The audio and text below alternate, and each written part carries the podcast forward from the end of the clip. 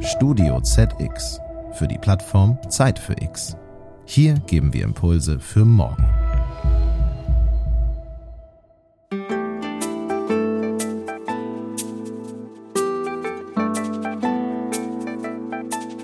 Ich glaube einfach, dass wir langfristig akzeptieren werden müssen, dass knappe Ressourcen teurer werden. Das heißt, die ganzen Investitionen, die wir heute durchführen, die sollte man nicht messen im ersten, im zweiten, im dritten, im vierten Jahr, sondern die muss man langfristig messen. Und dann ist es nur fair, dass der Mieter dann auch die Chance erhält, dass er eine Gegenfinanzierung langfristig erzielt. Herzlich willkommen, liebe Hörerinnen und Hörer zu Zeit für Klima, dem Podcast für die Nachhaltigkeit. Mein Name ist Christina Kara und ich freue mich auf ein interessantes Gespräch mit unserem heutigen Gast. Mit der Verschärfung des Klimaschutzgesetzes hat die Bundesregierung das Ziel der Treibhausgasneutralität bis 2045 ausgerufen. Jede Branche ist nun in der Verantwortung, das ihre zu tun. Ein besonderes Augenmerk liegt dabei auf dem Bau- und Gebäudesektor, auf den in Deutschland rund 30 Prozent der CO2-Emissionen und 35 Prozent des Endenergieverbrauchs entfallen. Hier müssen die Treibhausgasemissionen bis 2030 im Vergleich zu 1990 um mehr als zwei Drittel reduziert werden. Dem Umweltbundesamt zufolge sind sie zwischen 2005 und 2018 gerade einmal von 123 Millionen Tonnen auf 121 Millionen Tonnen gesunken. Was jetzt wie passieren muss, darüber spreche ich heute mit Michael Zahn, dem CEO der Deutsche Wohnen, einem der führenden börsennotierten Immobilienunternehmen in Deutschland. Zeit für Klima, ein Podcast für die Nachhaltigkeit. Herzlich willkommen, Herr Zahn. Schön, dass Sie heute bei uns sind und uns ein paar Fragen rund um das Megathema Wohnen und Klimaschutz beantworten. Sehr gerne. Herr Zahn, erstmal zu Ihnen. Sie sind Volkswirt und verfügen über mehr als 20 Jahre Managementerfahrung im Immobilienbereich. Seit 2007 sind Sie Vorstand der Deutsche Wohnen und seit 2008 Vorstandsvorsitzender. Sie verantworten die strategische Ausrichtung der Deutsche Wohnengruppe und sind zudem in Verbänden der Immobilienwirtschaft sowie im Wirtschaftsrat der CDU e.V. Berlin aktiv und sind Mitglied des Beirates der Füchse Berlin Handball. Sie gelten als Architektur- und Kunstbegeistert und engagieren sich in der CEO-Stiftung 2 Grad Deutsche Unternehmen für Klimaschutz. Bevor wir so richtig ins Thema einsteigen, würde ich gerne von Ihrem Moment X wissen, nämlich wann hat es bei Ihnen so richtig Klick fürs Klima gemacht? Wir kennen alle das Bild der schmelzenden Pole und der Tiere, die äh, damit klarkommen müssen. Also hier ganz konkret äh, die Eisbären. Ich habe Kinder, da ergibt es sich von selbst, dass man äh, regelmäßig äh, Tierfilme äh, sich anguckt. Und äh, ich glaube, heute fast jeder Tierbericht reflektiert einfach auch die Situation für, für die Tierwelt und ich sag mal einfach äh, die Probleme, die wir mittlerweile haben. Und ich finde, es gibt kein besseres Bild als die Situation, dass äh, diese wunderschönen Landschaften, diese wichtigen Landschaften verschwinden. Ja, und das hat was mit ja, Wärme zu tun und Klimaveränderung. Vielen Dank für dieses Bild, das wir jetzt sicherlich alle noch mal vor Augen haben. Kommen wir zu unserem Kernthema. Für rund zwei Drittel des gesamten Gebäudeenergieverbrauchs in Deutschland sind die knapp 19 Millionen Wohngebäude verantwortlich. Das bedeutet einen Anteil an den deutschlandweiten CO2-Emissionen von 14 Prozent. Der deutschen Wohnungswirtschaft kommt damit eine Schlüsselrolle für die angestrebte Trendwende in der Klimapolitik zu. Wo gibt es denn die größten Baustellen? Ich glaube, auf der Politikseite müssen wir leider Gottes feststellen, dass äh, das Thema eigentlich nicht wirklich konzeptionell aufbereitet ist. Ja. Wir haben nicht wirklich eine Strategie, sondern wir haben, wir setzen uns einfach Ziele. Aber wir sagen nicht wirklich, wie wir die Ziele erreichen können und äh, mit welchen Technologien, ja, mit welchen Ansätzen wir diese Ziele erreichen können. Das heißt, das Thema Klima ist ja eigentlich in den parlamentarischen Prozess über die Straße reingekommen und man hatte so den Eindruck, dass die letzte Regierung äh, unter Druck äh, relativ aktionistisch, so ähnlich wie bei der Energiewende, äh, damals Fukushima, dann ganz, ganz schnell mit einem Plan kam. Und ich denke, jetzt gilt es, diesen Plan, den wir uns gesetzt haben, oder das Ziel besser gesagt, das wir uns gesetzt haben, wirklich zu quantifizieren, zu bewerten, äh, eine Strategie, Klimastrategie zu definieren und dann festzulegen, branchenspezifisch, äh, welche Etappenziele äh, will man sich setzen und kann man sich setzen. Das ist der eine Aspekt. Der andere Aspekt ist, Klima kostet uns und wird uns viel Geld kosten. Äh, ich bin Volkswirt und äh, habe das gelernt im Studium, dass diese sogenannten externen Faktoren in der Vergangenheit schlicht und ergreifend in keinem einzigen Geschäftsmodell wirklich einkalkuliert worden sind. Und diese Kosten holen uns jetzt ein. Und diese Kosten müssen wir heute bilanzieren. Und diese Kosten äh, müssen wir in eine Gleichung bringen. Und die Gleichung heißt nämlich auf der einen Seite, was müssen wir investieren und auf der anderen Seite, wie wollen wir das Ganze finanzieren. Und Finanzierung heißt für mich, einerseits werden wir nicht umhin kommen, hier über Steuergelder Anreizsysteme zu schaffen. Andererseits werden wir nicht umhin kommen, dass auch der Verbraucher ein Teil der Kosten übernehmen muss. Das ist wie Pkw-Nutzung, ja, also Spritpreise, Verbräuche. Das heißt, wir müssen einfach auch äh, sicherstellen, dass der Verbraucher sorgsam mit knappen Ressourcen umgeht. Und drittens werden wir die Investoren auch ein Stück weit an den Kosten beteiligen müssen, die über vier Jahrzehnte äh, Dividendenrenditen äh, äh, realisiert haben äh, vor externe Kosten. Und das, glaube ich, ist äh, das zweite wichtige Ziel, dass wir konzertiert zwischen Staat, Verbraucher und Unternehmen eine Le Lösung herstellen, die Klima bezahlbar macht. Und bezahlbar macht heißt insbesondere für die einkommensschwächeren Haushalte. Gestatten Sie mir eine Nachfrage. Der Bau von Gebäuden ist ja einfach per se klimaschädlich. Das liegt einfach an den verwendeten Rohstoffen. Also Beton zum Beispiel, der Hauptrohstoff bei modernen Gebäuden, ist einfach extrem energieintensiv. Was kann die Branche denn tun, um hier ein bisschen Abhilfe zu schaffen?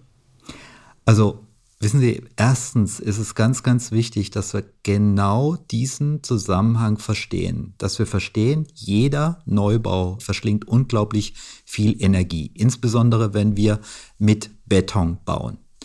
Dieses Bewusstsein, das haben wir heute. Dieses Bewusstsein hatten wir eben nicht vor 40, 50 Jahren. Ja? Und mit diesem Bewusstsein müssen wir umgehen. Und das meinte ich vorher mit externen Kosten. Wir wissen also jetzt exakt, was die Herstellung von Wohngebäuden, die äh, zum großen Teil immer noch aus Beton hergestellt werden, was das an externen Kosten verursacht. Das wiederum, und so agiert Wirtschaft und so handelt Wirtschaft, wenn das preislich erfasst wird, ja, beispielsweise über eine CO2-Steuer auch in der Herstellung, werden alternative Produkte wettbewerbsfähig. Und das heißt, es wird dazu führen, dass A, die Bauwirtschaft insbesondere innovativere Konzepte braucht, Architekten sich Gedanken darüber machen müssen, wie können wir statische Aspekte erreichen oder Qualitätenlevel erreichen mit weniger Beton. Also ich spreche hier von Hybridbauweise. Und zuletzt ähm, das nachhaltigste Thema äh, schlechthin, nachwachsende Rohstoffe wie Holz werden natürlich in dieser Situation ja eine, eine, eine ganz, ganz andere äh, Bedeutung erfahren, als das in der Vergangenheit der Fall war. Und äh, was passiert im Moment? Das kann ich auch äh, bei uns erkennen. Wir forschen, ja, unglaublich. Die Wohnungswirtschaft forscht, ja, wird innovativ, setzt sich einfach mit dem Thema auseinander, welche Alternativen habe ich, um äh, möglichst äh, CO2-arm zu produzieren. Aber es geht eben nicht nur um die Produktion, sondern es geht auch hinten raus um den Lebenszyklus. Und da geht es einfach auch darum, über äh, Dinge zu diskutieren wie Wärmeverbräuche über einen Lebenszyklus, aber auch im Abriss ja, entsteht ja auch wieder CO2. Das heißt, wir müssen uns entfernen von der Idee, ähm, man, man, man kalkuliert heute Kosten im ersten Jahr. Wir müssen diese Dinge über den Lebenszyklus bewerten.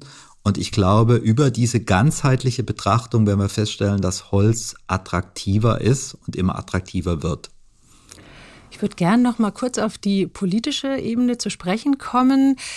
Mit dem im August veröffentlichten Gutachten des Expertenrats für Klimafragen ist es eigentlich offiziell. Das vorgelegte Sofortprogramm 2020 für den Gebäudesektor aus dem Bundesinnen- und Wirtschaftsministerium ist möglicherweise nicht ganz ausreichend, um die Verfehlung der Klimaziele innerhalb der nächsten Jahre auszugleichen. Wie kann man da jetzt nachbessern?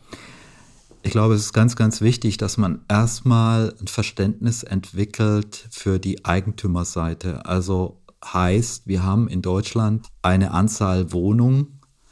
Von der Eigentümerseite wissen wir aber, dass knapp 50 Prozent äh, dieser Wohnungen privat genutzt, selbst genutzt sind. Und da sprechen wir eben eher von, von Einfamilienhäusern. Wir müssen die richtigen Anreizsysteme setzen. Das heißt, für den typischen Selbstnutzer stellt sich die Frage, macht es für mich Sinn, beispielsweise von Öl auf Gas und von Gas auf regenerativ umzustellen. Da muss ich die richtigen Anreizsysteme setzen. Für die institutionelle äh, Wohnungswirtschaft äh, und die Bauwirtschaft äh, geht es eher darum zu sagen, wie baue ich zukünftig, ja, oder im Bestand was macht Sinn und was macht keinen Sinn. Die Vorstellung, dass wir unsere Bestandsgebäude aus den 40er, 50er, 60er Jahren so modernisieren können, dass sie äh, letztendlich klimaneutral sind, ist Theorie, wird nicht möglich sein. Es wird einfach deshalb nicht möglich sein, weil wir uns diesen Zustand nicht leisten werden können. Weder als Staat noch als Unternehmen noch als Verbraucher. Und das heißt, wir müssen mit Augenmaß äh, ran und wir müssen insbesondere Wettbewerb zulassen. Wir brauchen eine Offenheit. Das heißt, es der Staat sollte nicht die Technologie vorschreiben, wie wir äh, letztendlich äh, Klimaziele erreichen, sondern sollte hier die Intelligenz und die Kreativität der Wirtschaft nutzen und idealerweise äh, mit einer sogenannten Min-Max-Theorie rangehen. Das heißt, minimaler Ressourceneinsatz für maximale äh, CO2-Einsparung. Das muss der Ansatz sein. Intelligenz und Kreativität. Da interessiert mich natürlich ganz besonders, wie Sie das bei der Deutsche Wohnen machen. Lassen Sie uns mal einen genaueren Blick in, ähm, da reinwerfen. Ihr Kerngeschäft liegt definitiv in deutschen Großstädten und Metropolregionen. In Deutschland sollen bis 2050 84,3 Prozent der Bevölkerung in Städten leben.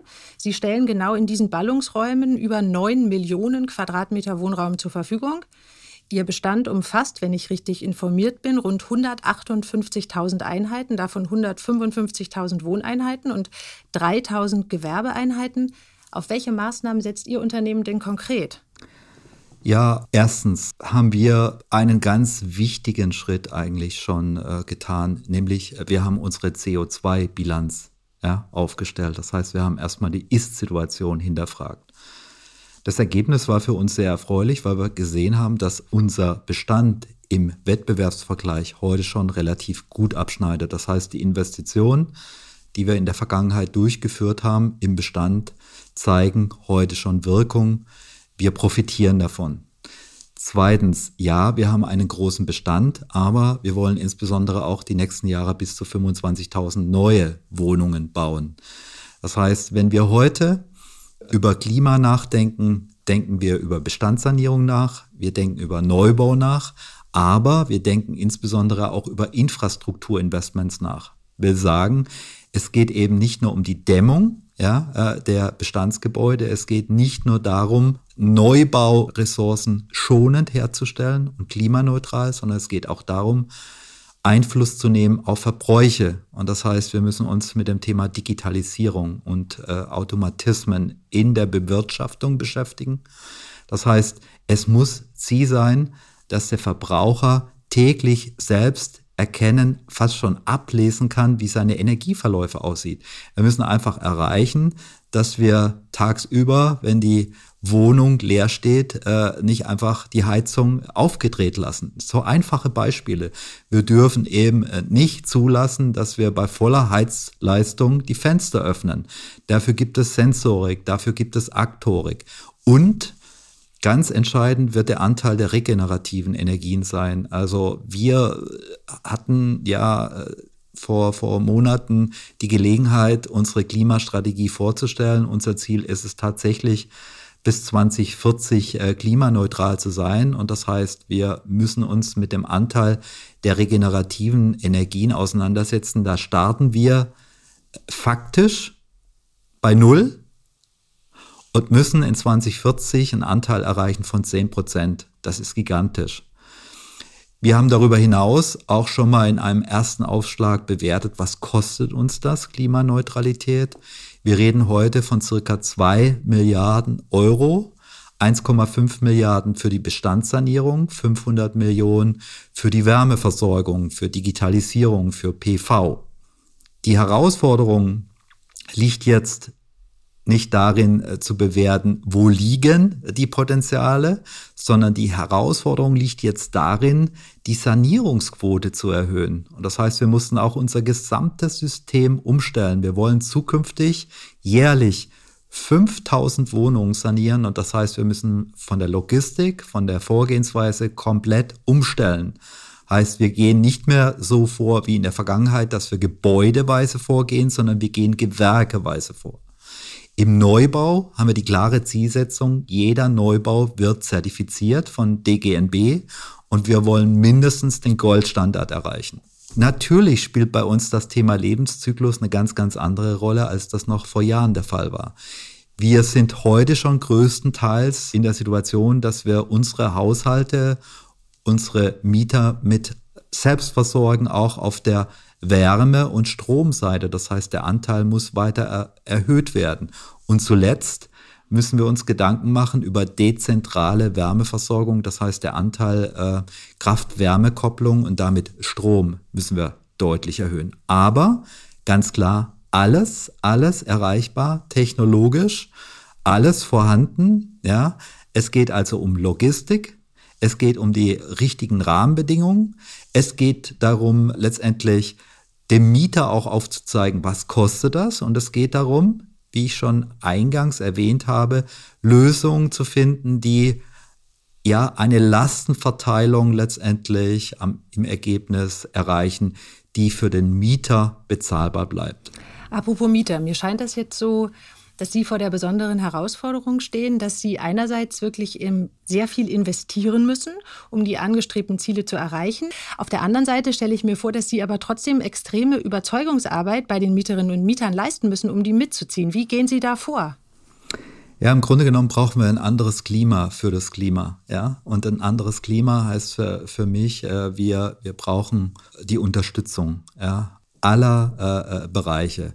Wir brauchen ein klares Bekenntnis des Staates, nicht nur indem er Ziele setzt, sondern indem er die richtigen Rahmenbedingungen setzt, die richtigen Anreizsysteme stellt. Wir brauchen eine klare Mittelverwendung. Das heißt, wir haben ja ein Konzept äh, geschrieben und Ideen mal äh, zu Papier gebracht, wie wir uns auf der Mieterseite die Kostenentwicklung vorstellen. Und unsere Idee ist eben, dass der Mieter langsam in die Klimakosten hinein entwickelt. Und das heißt, wir plädieren ganz klar dafür, dass die Mittel, die der Staat vereinnahmt, ja, aus äh, der CO2-Steuer wieder an die Mieter zurückgibt, ja, weil eines ist klar, äh, das, was Politik gerne will, ist heute völlig unrealistisch. Man spricht heute davon, dass man Warmmietenneutralität erreichen will und setzt dabei auf heutige Preise und heutige Verbräuche. Das ist meines Erachtens falsch, weil wir haben gesehen, über Jahre war Gas billig, fast zu billig, Öl billig. Das ändert sich gerade. Ich glaube einfach, dass wir langfristig akzeptieren werden müssen, dass knappe Ressourcen teurer werden. Das heißt, die ganzen Investitionen, die wir heute durchführen, die sollte man nicht messen im ersten, im zweiten, im dritten, im vierten Jahr, sondern die muss man langfristig messen. Und dann ist es nur fair, dass der Mieter dann auch die Chance erhält, dass er eine Gegenfinanzierung langfristig erzielt. Nämlich, indem er auf der einen Seite eine höhere Miete bezahlt, ja, aber auf der anderen Seite auch Einsparungen äh, erzielt auf der Betriebskostenseite.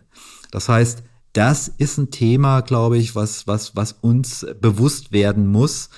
Die Klima kostet im ersten Jahr äh, Geld, ja, äh, erhöht Mieten und muss letztendlich äh, gegenfinanziert werden beispielsweise über eine CO2-Steuer. Wie sind denn da die bisherigen Reaktionen der Mieterinnen und Mieter? Wie sind Ihre Erfahrungen mit diesen Bemühungen? Ich glaube, die Gesellschaft hat sich heute schon entschieden, dass wir ein Stück weit einen anderen Weg gehen müssen. Ja, wir müssen diesen Weg der letzten 30, 40 Jahre, den müssen wir verlassen.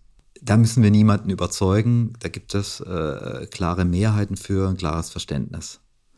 Was wir brauchen, ist Transparenz und Fairness.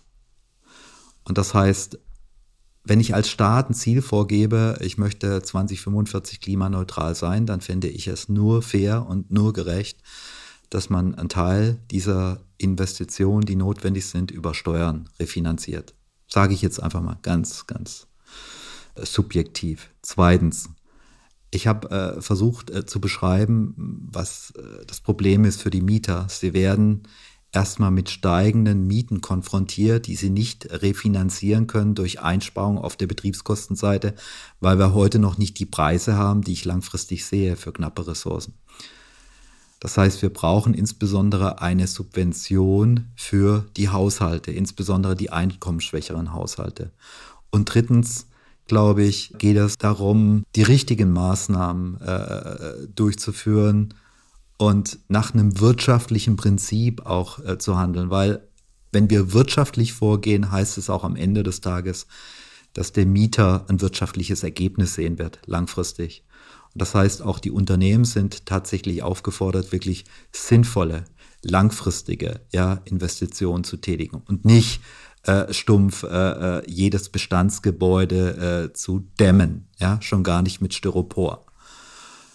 Ich glaube, dass wir uns mitten in der Diskussion befinden. Also es geht jetzt nicht darum äh, zu sagen, wir haben Mehrheiten, sondern am Ende des Tages sind wir mit der Diskussion noch lange nicht am Ende. Ich wünsche mir von der neuen Regierung, dass wir diese Diskussion äh, offen halten, ja, dass wir, wie gesagt, äh, äh Technologie offen bleiben, dass wir im Diskurs bleiben, dass wir vielschichtig äh, äh, denken, dass wir kreativ sind, ja, ähm, dann glaube ich schon, dass, dass, dass die Transformation, von der wir immer sprechen, der Wirtschaft, ein Erfolgsfaktor langfristig auch für Deutschland sein kann. Also ja, wir werden mit unseren Maßnahmen nicht das Weltklima beeinflussen, aber ich glaube, es ist wichtig, dass ein äh, entwickeltes Land wie Deutschland hier in eine Vorreiterrolle kommt. Ganz klar, die EU muss hier in eine Vorreiterrolle kommen. Und das heißt, wir müssen bereit sein, als äh, äh ja, westliche Zivilisation hier Risikoinvestitionen durchzuführen. Wir müssen hier beispielhaft äh, äh, vorangehen. Wir müssen forschen. Wir äh, müssen Gelder einsetzen, um gute Ergebnisse zu erzielen. Und ich glaube, ganz normal, wir werden dafür fünf bis zehn Jahre brauchen, bin ich mir ziemlich sicher, bis wir irgendwann eine klare Agenda haben, die da heißt, okay, jetzt haben wir unsere Erfahrung gemacht, jetzt haben wir eine klare, klare, äh, einen klaren Instrumentenkasten, auf der Basis können sich dann andere Länder, die nicht, äh, ich sag mal, die Ressourcen haben, um zu forschen, vielleicht bedienen. Und das kann dann für uns bedeuten, wir können Erfahrungen, ähm, wir können Technologien, äh, wir können Wissen exportieren. Und ich glaube, darum geht es. Es geht schlicht und ergreifend darum, dass Klimaschutz langfristig für dieses Land ein riesiger Exportschlager sein könnte. Und das muss man einfach sehen. Wir reden zu viel über Kosten und wir reden zu wenig über Chancen. Langfristig, wenn wir hier äh, insgesamt ein Commitment in dieser Gesellschaft erzielen, glaube ich, haben wir riesige Aussichten. Und ich hatte es eingangs erwähnt, wir sind technologisch in der Lage, diese Ziele zu erreichen. Wir müssen die Finanzierung fair verteilen. Ich hatte eingangs erwähnt, dass Sie auch architekturbegeistert sind. Sie haben eben davon gesprochen, dass wir kreativer an Dinge rangehen müssen. In dem Zusammenhang interessiert mich, Sie haben gesagt, es gibt verschiedene Forschungsprojekte, Pilotprojekte, wie man vielleicht auch noch mal ganz andere Lösungen findet. Hat das auch Einfluss darauf, wie Menschen in Zukunft leben werden? Also zum Beispiel darauf, wie Wohnungen oder Wohnungskomplexe überhaupt geplant werden? Es gibt Baujahre da stehe ich immer davor und schüttel den Kopf und sage mir, gut, das sind äh, Wohnsilos, ja, äh, das, das ist alles zweckmäßig gebaut worden, aber da ist keine Architektur, ja, äh, da ist keine Vision äh, zu erkennen, da ist keine Farbe zu erkennen. Sprich, es ist immer wieder bitter. Ich meine, dieses Bild von äh, Hongkong, äh, so interessant die Stadt ist, es ist doch teilweise erschreckend, wie die Menschen dort leben müssen. Und ich glaube einfach, dass wir auch da noch viele, viele Potenziale haben. Wir haben jetzt beispielsweise ein erstes Pilotprojekt äh, durchgeführt und realisiert, wo wir faktisch äh, fast zu 100 Prozent äh, in Holzbauweise äh, die ersten Produkte erstellt haben. Und es war eine Freude zu sehen und es hat mich wirklich unglaublich begeistert, wie das auch von den Konsumenten, also den Mietern angenommen worden ist. Wir sind jetzt mit einem zweiten Piloten äh, unterwegs, wo wir sogenannte Holzhybride aufstellen wollen. Aber am Ende des Tages glaube ich, das Wichtigste, und das hat äh, mich auch die 30er Jahre gelehrt, es geht nicht nur um die Wohnung, sondern es geht auch um die Umgebung, es geht um das Quartier. Und insofern glaube ich, Stadtentwicklung äh, der Zukunft muss heißen, wir müssen in Quartierskonzepten denken. Und zu Quartierskonzepten gehören vielfältige Nutzungen. Dazu gehört auch das barrierefreie Wohnen, dazu gehört aber auch letztendlich äh, Schule, dazu gehört Kita, dazu gehört Arbeit, äh, dazu gehört Community, Fläche äh, für die Gemeinschaft, dazu gehört Grün, dazu gehört Mobilitätskonzept. Ja, und ich glaube, was im Moment gerade passiert, ist doch, dass eine, sage ich mal, Branche wie die Wohnungswirtschaft sich immer mehr mit anderen Themen auseinandersetzen muss. Es genügt einfach heute nicht mehr nur zu sagen, ich vermiete jetzt 60 äh, Quadratmeter Wohnfläche, sondern ich glaube, langfristig müssen wir erstens den Nachweis äh, liefern für den Verbraucher, dass er in eine gesunde Fläche zieht. Also ich bin mir ziemlich sicher, dass wir irgendwann wie in der Lebensmittelindustrie den Nachweis führen müssen, welche äh, Rohstoffe ja, äh, sind da verbaut worden. Punkt eins. Punkt zwei, Wohnen muss emotional bleiben. Ja, und muss ansprechend sein und muss lebenswert sein. Das heißt, wir müssen viel mit Glas, wir müssen viel mit Holz, wir, wir müssen mit ganz anderen Materialien arbeiten das gedämmte Haus, ja, äh, äh, Styropor gedämmte Haus, das ist nicht die Antwort, ja, das ist nicht die richtige Antwort auf das, was uns bevorsteht, ja. Und das heißt, Wohnen muss auch gefällig bleiben. Wohnen muss auch Architektur zeigen. Wohnen muss auch Fortschritt zeigen. Und das sind die Dinge, die wir jetzt diskutieren. Und wir haben, äh, ich hatte es ja gesagt, wir haben äh, viele, viele Bauprojekte gerade in der Pipeline und wir nutzen die Bauprojekte, um einfach Dinge auszuprobieren. Das macht Spaß, es ist innovativ.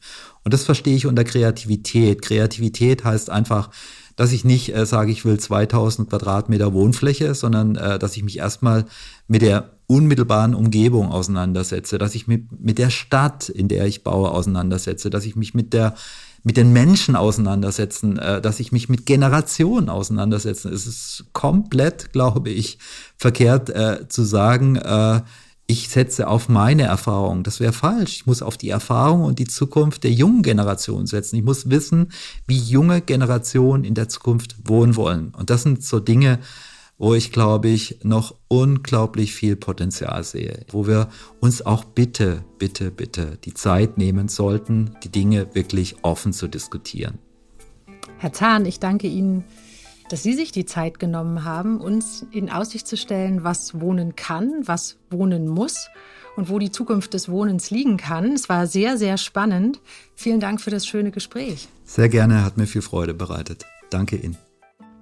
Liebe Hörerinnen und Hörer, wenn Sie mehr über die Deutsche Wohnen erfahren möchten, schauen Sie einfach bei deutsche-wohnen.com vorbei. Die URL finden Sie auch in den Shownotes dieser Sendung. Mehr über die Themenwoche Zeit für Klima gibt's auf zeitfürklima.de. Ich danke Ihnen für Ihr Interesse und freue mich auf das nächste Mal. Machen Sie es gut.